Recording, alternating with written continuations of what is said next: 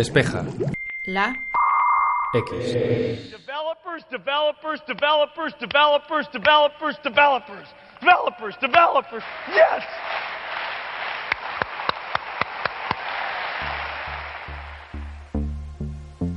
Cada vez suena más lejano el eco de la voz de Steve Ballmer en una sala repleta de desarrolladores. Microsoft se ha esforzado muchísimo por cambiar su imagen en la última década y esta semana volvió a demostrarlo gastándose 7.500 millones de dólares para comprar GitHub. Para analizar el pasado, presente y futuro de la compañía nos acompañan Antonio Ortiz, director de estrategia y cofundador de Weblogs SL, y Javier Pastor, editor en Sataka. Bienvenidos a Despeja la X, mi nombre es Santi Araujo y comenzamos.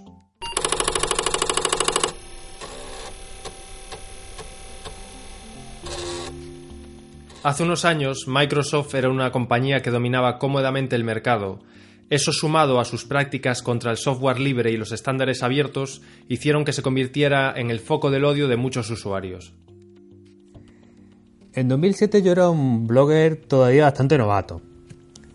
Eh, y llegó un día una invitación de Microsoft que era algo así, oye, ¿por qué no te vienes a Las Vegas? Que tenemos un chimpún muy simpático que se llama el Mix, yo no lo conocía hasta ese momento. ¿eh? Y vamos a presentar algo potente, importante para nosotros y que, bueno, ya que vuestras publicaciones pues tienen mucha audiencia y mucha audiencia tecnológica, pues nos interesa. Total, que con la duda de qué sería todo aquello, pues yo fui al viaje, fui a Las Vegas, fui a la presentación y era el año en que Microsoft presentaba Silverlight. Eh, ha pasado mucho tiempo y creo que, poca gente lo recordará, pero en aquel tiempo Microsoft era la, empresa más odiada de Internet. Era un Internet en el que todavía muchas conversaciones giraban en torno a lo tecnológico y Microsoft era el malo. Microsoft era el malo porque era el más grande, porque tenía unas prácticas contra el software libre, contra los estándares eh, abiertos, que eran los buenos.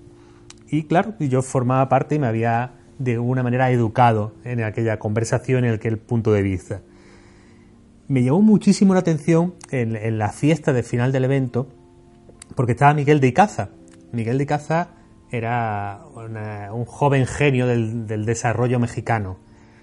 Y bueno, todavía lo es, todavía es un tío muy brillante, ¿no? Y era un tío del software libre, que en el software libre estaba algo criticado porque se acercaba, porque flirteaba de alguna manera y, trataba de hacer cosas amigables con Microsoft de alguna manera. Y claro, estaba, estaba en aquel evento. Eh, Miguel de Caza, un poco chispeado, un poco contento en la fiesta de allí en Las Vegas, pues decía, es que no podemos dejar que esta gente imponga en la web lo que impusieron en el escritorio. Y de aquello iba Silverlight, él lo tenía perfectamente claro. Eh, Silverlight era el gran intento de Microsoft de decir, hasta ahora el rey era el escritorio, dominábamos nosotros, ahora viene una nueva era y tenemos con Silverlight, que era un, trasunto de Flash, era una, alternativa al Adobe Flash para hacer aplicaciones en la web y en el escritorio. Y decía Icaza, eh, tenemos que hacer esto compatible con Linux, porque entonces los usuarios de Linux nos quedamos detrás en, también en la web. Claro, Miguel todavía pensaba que Microsoft iba a ser capaz de imponer su tecnología como había impuesto su tecnología hasta ese momento en prácticamente desde la aparición del PC. Claro, aquello no fue a ningún sitio, Microsoft no ganó Internet, no consiguió que Silverlight fuera el lenguaje de programación para el desarrollo web y todo lo demás que contó y todo lo demás que nos pasó, pues como dice el dicho, se quedó en Las Vegas. A principios de 2014, Satya Nadella se convertía en el CEO de la compañía, cambiando por completo el rumbo que había marcado su antecesor. Y desde ese 2007, perdón, con esa conferencia Mix, llevamos, llegamos al día de hoy y a cómo Nadella ha cambiado totalmente el panorama que se vive en Microsoft a día de hoy. Cuando cogió el testigo hace cuatro años, deshizo todo lo que hizo Balmer anteriormente eh, dejó de apostar por móvil y aunque el, mantra de aquellos primeros años fue mobile first y cloud first, pronto se vio que en móvil no iban a apostar tanto. Y ahora pues eh, la reorganización de marzo de 2018 ha hecho que de repente Microsoft deje de apostar tanto por Windows, lo ha dejado en una división, digamos, menor, y ahora su mantra es Cloud First y, Inteligencia Artificial First.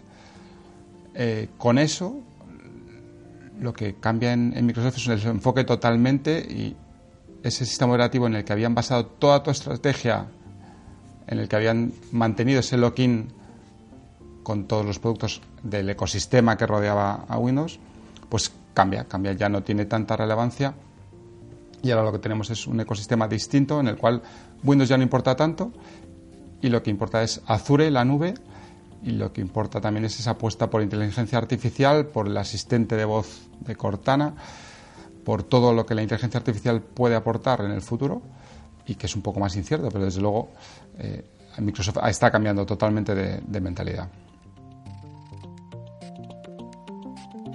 Si decíamos que hace unos años Microsoft dominaba cómodamente el mercado, toca analizar cuáles han sido las causas que han motivado unos cambios tan importantes. Creo que en, todo este movimiento de Microsoft em, es interesante siempre analizar cuánto le ha forzado el mercado, cuánto le ha forzado la realidad a Microsoft a, dar este giro, eh, cuánta parte ha sido, oye, teníamos la idea, teníamos la visión, podíamos haber ganado el móvil pero no ejecutamos bien y cuánto parte ha sido, oye, conscientemente vamos a cambiar porque eh, queremos estar en los, en los nuevos negocios y no tan apalancados en, en, lo de siempre.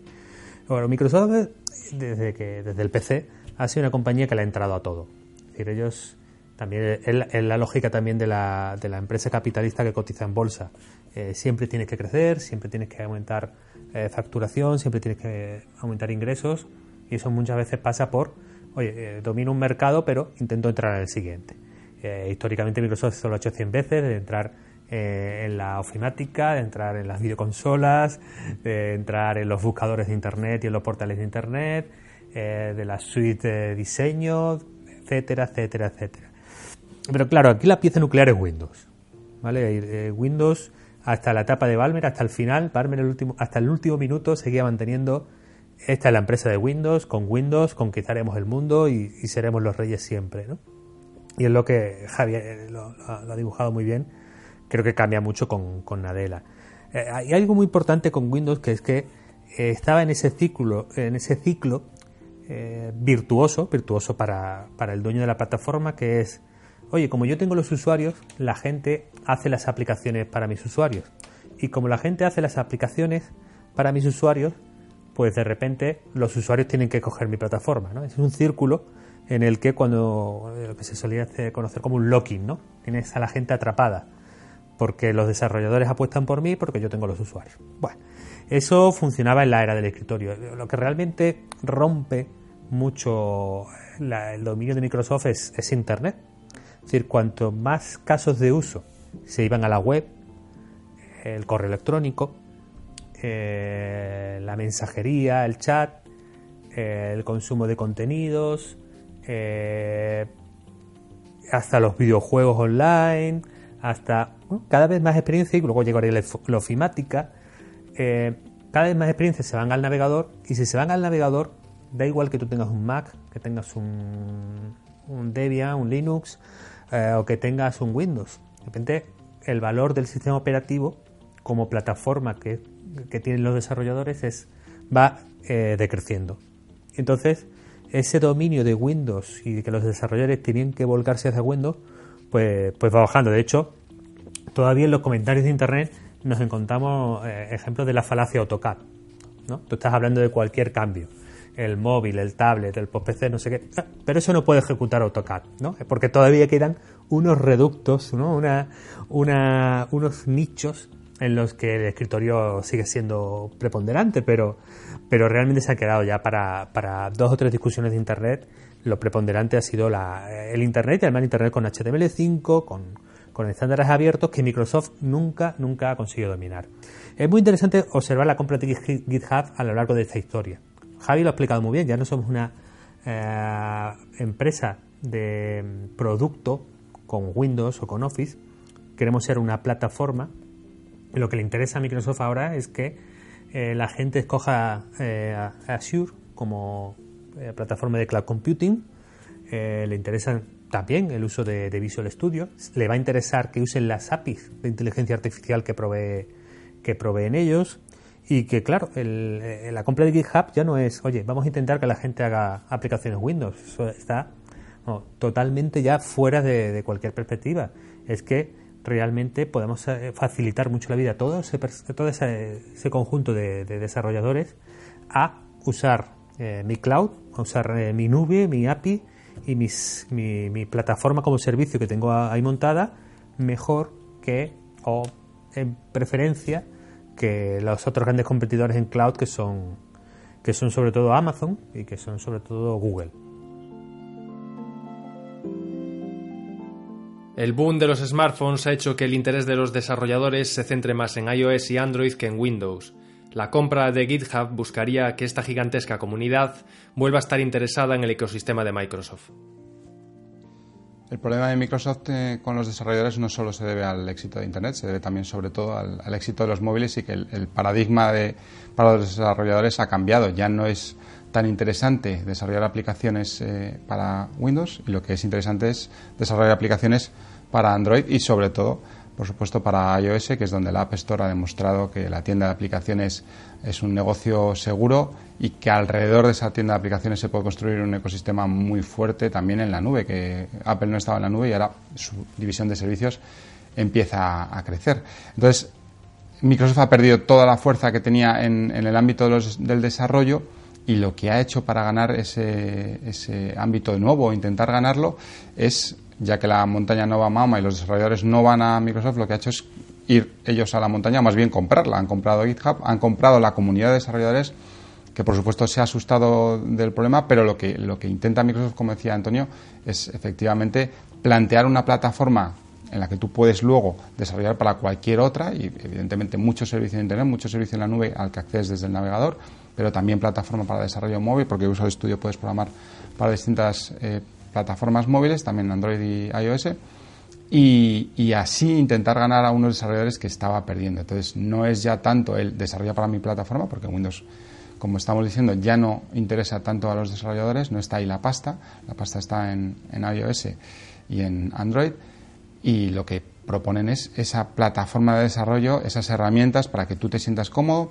para que sigas trabajando con nuestra plataforma y ya no importa si te gusta Windows o no Windows, porque tú vas a poder utilizar esa plataforma nube y herramientas de desarrollo para lo que quieras. Entonces ahí el móvil ha tenido una, una importancia fundamental y ha sido otro de los grandes fracasos de, de Microsoft que tuvo con Windows Phone tuvo un intento importante de conquistar ese tema. Cuando compraron Nokia, pues muchos lo vieron como un error. Eh, yo, eh, bueno, Nadella, el propio Nadella se deshizo pronto de ese lastre y no quiso avanzar en, ese terreno. Y Microsoft cuando compró eh, Nokia, yo creo que no ejecutó bien esa, esa operación, no, no hizo lo que tenía que haber hecho porque parece que bueno, dejó de lado a muchos otros fabricantes y también dejó de lado a muchos desarrolladores. La tienda de aplicaciones de Microsoft en Windows es un poco desastre. Todo el catálogo que surgió en Windows Phone fue un problema desde el principio. No había aplicaciones suficientes y no había aplicaciones de calidad. Y muchas que aparecían primero en iOS, poco después en Android, nunca aparecían en Windows Phone y en, Windows 10 para móviles. Y, ese último aliento que echaron para lanzar Windows 10 con las aplicaciones universales, con ese modelo de, de un solo Windows para todos, pues aunque era muy interesante y planteaba esa idea tan curiosa de la convergencia, de poder utilizar las mismas aplicaciones en cualquier plataforma, pues no triunfó. Yo creo que llegaron tarde, llegaron mal y al final los desarrolladores nunca se vieron convencidos por esa, por esa idea. Entonces, bueno, pues Microsoft se ha, ha dejado, ha abandonado, se ha rendido en esa, en esa faceta y ha dicho, bueno, pues ya que hemos perdido la batalla por desarrollo en Internet para nosotros y desarrollo en, en móviles para nosotros, pues vamos a hacer que al menos todos puedan desarrollar con nuestras soluciones y nuestra plataforma en la nube. Y de ahí viene esa compra de GitHub de intentar mantener a la comunidad de desarrolladores interesada en el ecosistema de, Microsoft.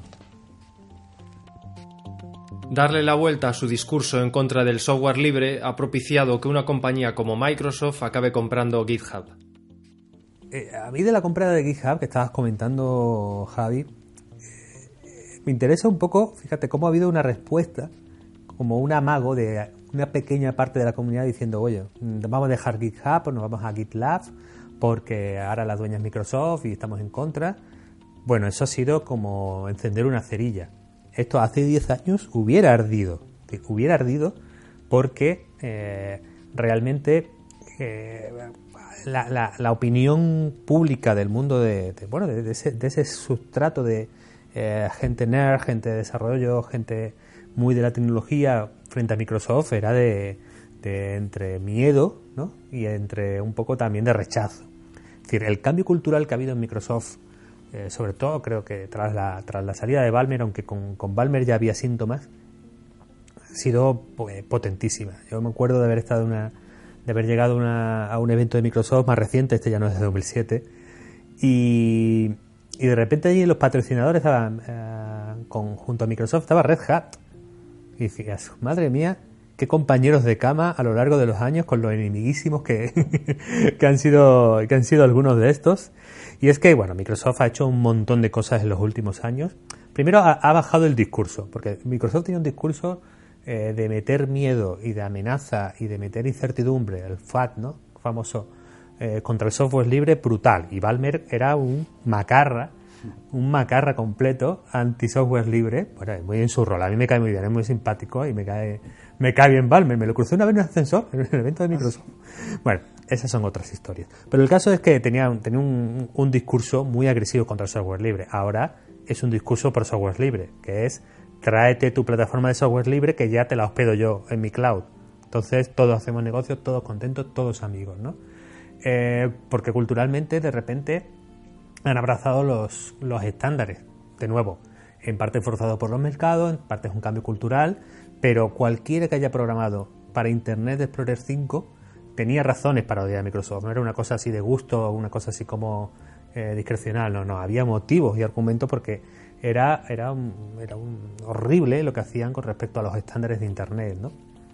Y luego, claro, ves que Nadella empuja el Office eh, para iOS, ves un montón de movimientos de, oye, en mi plataforma te vendo, te vendo Linux, es decir, eh, el cambio que están haciendo y luego también en el discurso, en el, uno a uno con, con, la gente del software libre, las plataformas, aceptando cualquier tipo de lenguaje, de sistema, etcétera, el cambio ahí yo creo que ha sido, ha sido brutal. Y por eso creo que GitHub pues eh, ha sido una mini crisis de una mini parte de la comunidad, pero luego realmente no, van a ir, yo creo que el nuevo Microsoft y GitHub van a ir genial. También es cierto que lo que ha pasado con ese cambio cultural no ha venido dado por una vocación de cambiar de mentalidad, yo creo que ha venido dado por la necesidad y porque le han visto las orejas al, lobo y han visto que perdían cuota en un montón de mercados en los que no habían entrado y no podían entrar directamente. el discurso de, de, Balmer era bueno porque Microsoft con Windows dominaba un mercado que, con el que nadie podía competir y por eso podía defenderse a capa y espada y decir que Windows era eh, perdón, Linux era el cáncer de, este mundo en temas de sistemas operativos y enfrentarse siempre a todo tipo de filosofías open source.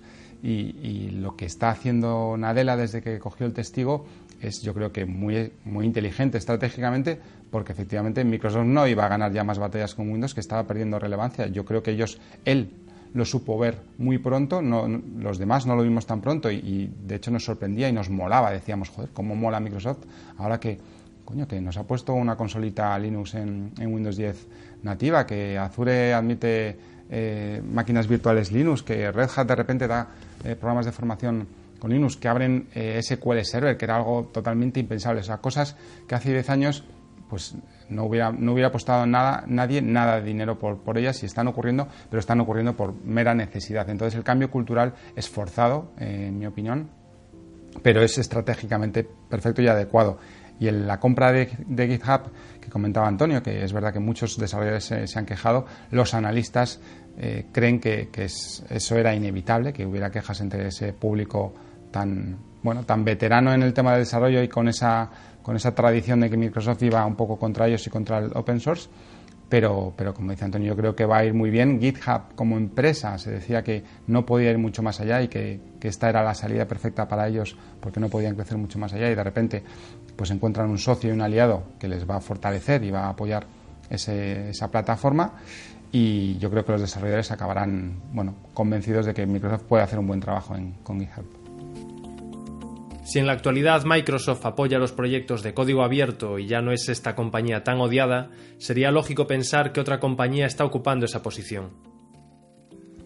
Y otro de los temas importantes en, ese debate que con esa Microsoft que está cambiando tanto es ahora a quién vamos a odiar, quién es esa, esa empresa que, necesita ser odiada, porque ahora Microsoft mola tanto que parece que lo hace todo bien en, temas open source.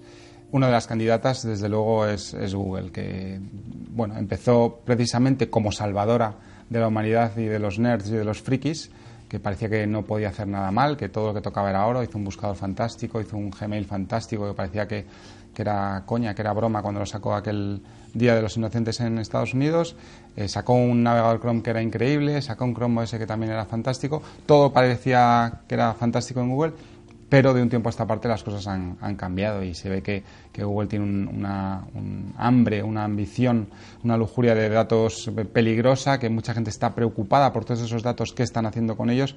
Y sí que es verdad que si bien no es odiada por la gente, sí que la gente yo creo que la teme y la, y la respeta mucho y que hay un miedo importante. Yo creo que sí que Google ahí hay un, un papel importante que, en el que por su dominio de muchas cosas en Internet y en, móviles, pues sí que hay un temor importante a todo lo que puede hacer con esa influencia que antes tenía Microsoft y que ahora tiene Google. Bueno, otro, otra candidata sin duda y que ha aparecido durante, durante este episodio del Despeja la X es Amazon. Amazon por un lado, tiene un rollo de, oye, con Alexa estamos construyendo una plataforma que puede ser una de las plataformas importantes del futuro. No creo que vaya a ser el Windows del futuro Alexa, ¿no? Pero tiene ahí una, baza. Y luego creo que hay una, parte de, la, de, la, opinión pública mm, frente a Amazon que tiene que ver con su agresividad, que es una empresa que es verdad que compite mucho en precio, te da una experiencia de usuario de compra y de servicio sobresaliente, pero está siempre esa queja de oye, esta gente no va a ganar dinero, eh, está haciendo que quiebren muchos otros negocios, algunos pequeños, otros grandes, y cuando nos quedemos solo con Amazon verás tú, verás tú lo que, lo que nos espera. Es menos agresiva con respecto a la, a la, a la privacidad, pero yo creo que Amazon sí está en ese escenario de, oye, esto va a ser una empresa global gigante con mucho poder y con mucha capacidad de, intervenir en, el precio de las cosas y en dónde compramos y qué compramos y ahí yo creo que también está un poco en el ojo del huracán.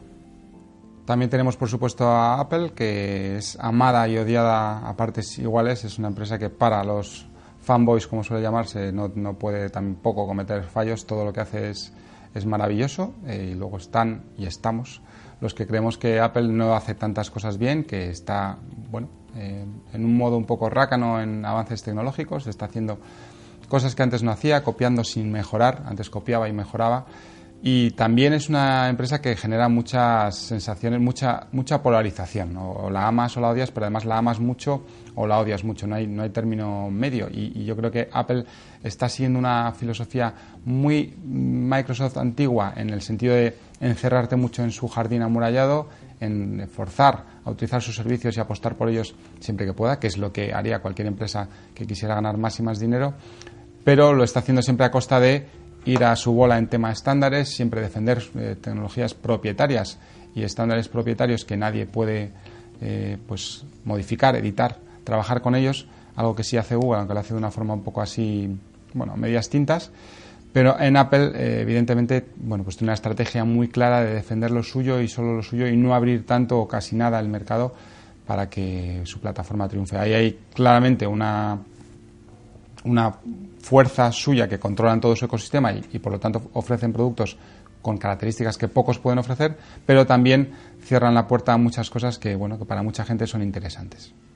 Creo que en este debate tenemos que meter también a Facebook, porque de nuevo, una empresa muy, muy diferente, de, otra época, de otra generación respecto a, a, Microsoft, pero que viendo lo que hemos visto el último año, desde Cambridge Analytica, incluso un poquito antes de Cambridge Analytica, y toda la nueva preocupación respecto a la privacidad, al poder de los datos y al poder que tiene eh, algunos actores para mm, segmentarnos, digamos, y también la capacidad que tiene Facebook de manejar la dieta informativa de millones de personas y cómo bueno, eh, ese uso que pueden tener terceros de esa capacidad de Facebook o el propio uso que hace Facebook de cómo maneja lo que ve el usuario y qué información llega, de quién y cuándo, pues tiene un impacto en las democracias. Y ese debate lo estamos teniendo ahora sobre la mesa, con cierta incertidumbre de cómo de influyentes en verdad, porque yo creo que ahí hay una zona un poco gris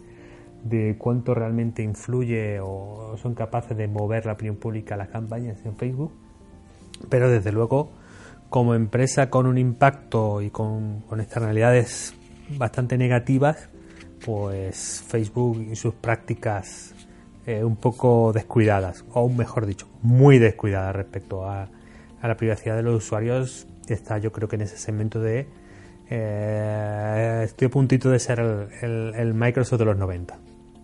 Y luego tenemos a una empresa de la que no hablamos mucho, pero que yo creo que está en la quiniela de las empresas a odiar eh, por parte de, de, mucha gente que, que está ahora bueno, muy, muy alineada con la estrategia de Microsoft en el tema del open source y es Oracle, eh, que es una empresa que desde que funciona en los 90 y compra Sun Microsystems y coge todos los negocios que Sun había defendido como open source y había abierto tantas cosas, Oracle fue cerrando uno tras otro y lo hizo sin piedad. Es una empresa que toda su estrategia en, en, ha sido muy dirigida a la empresa, pero al contrario que, por ejemplo, Red Hat, que es pues una empresa que ha demostrado que se puede hacer open source y se puede ganar bastante dinero haciéndolo y, defendiendo un modelo de negocio alrededor del open source, Oracle no.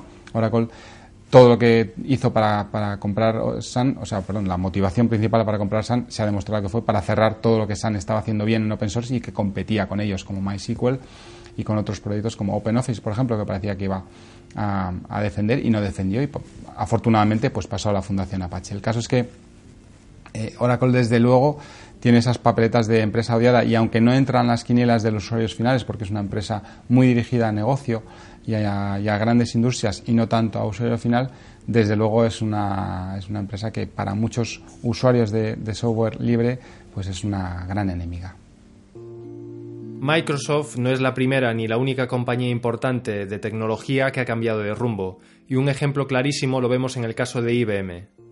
Y por último, Javier, una, una bola extra eh, creo que no se puede grabar un podcast de Microsoft se transforma sin, sin mirar a una empresa como IBM.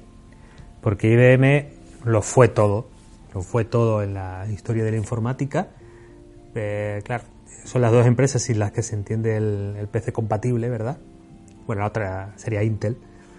Eh, y lo, lo, más interesante de IBM es como su capacidad de transformación miramos la historia de las empresas de tecnología, cuántas y cuántas han, han muerto cautivas de aferrarse a lo que en el pasado les dio mucho dinero, mucho negocio, éxito, liderazgo, e, ese, esa incapacidad de decir, oye, he sido esto hasta ahora, pero me tengo que transformar o, los nuevos tiempos me comen. Y ahí hay de Kodak y de, podemos hablar de un, montonazo de, de, compañías. Pero IBM es el ejemplo de lo contrario. Cómo es capaz de detectar eh, en esta guerra de vender PCs y de vender eh, hierro.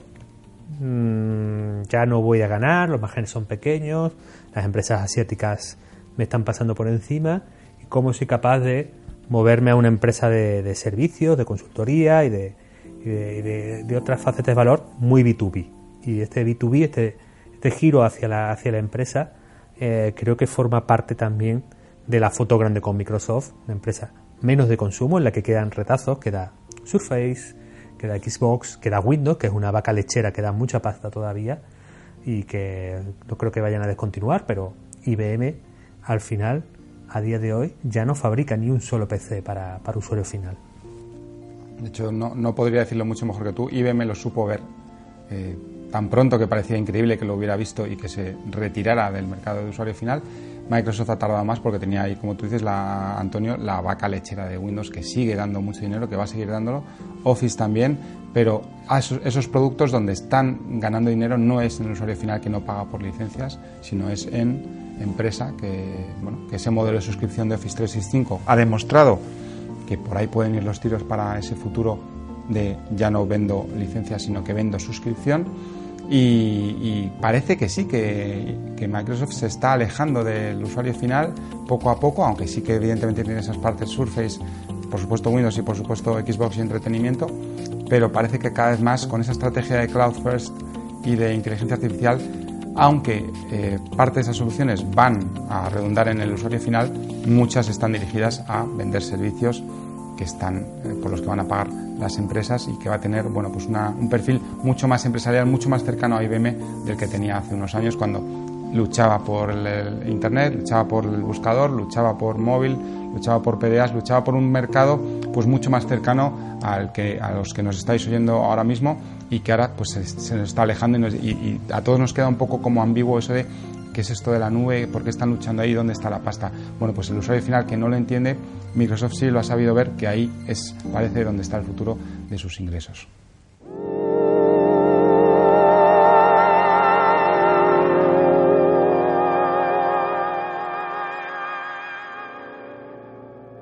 Aquí termina el Despeja la X de esta semana. Muchas gracias por habernos acompañado hasta el final del episodio.